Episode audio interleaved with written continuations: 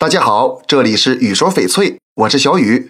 翡翠这两年在咱们中国也是炙手可热，但如果第一次去翡翠市场，你会发现，并非所有翡翠都是明码标价的，难道是坑人吗？咱们以前买首饰呢，比如金银、钻石、蜜蜡，价格十分透明，但事实上，翡翠的定价永远只有参考答案，没有标准答案，这是为啥呢？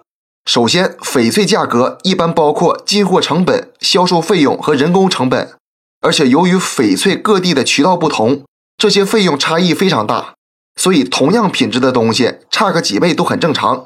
而中高端的翡翠呢，这个物流费相对于它本身的价值来说是很小的一部分。那么这种翡翠得怎么定价呢？很多人都喜欢找专家，觉得专家靠谱，其实这恰恰是一个误区。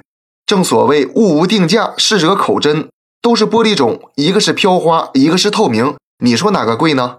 你喜欢飘花，自然飘花贵；他喜欢透明，自然觉得透明贵，对不？所以专家的只能参考，他其实也是根据一些基本情况判断的。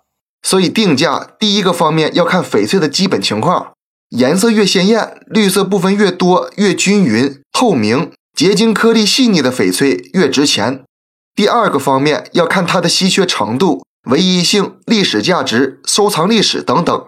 往往很多高档的翡翠啊，它的收藏价值远大过本身价值。这期节目就给大家讲到这里了。如果你也喜欢翡翠，记得订阅关注我，私信交流。咱们下一期再见。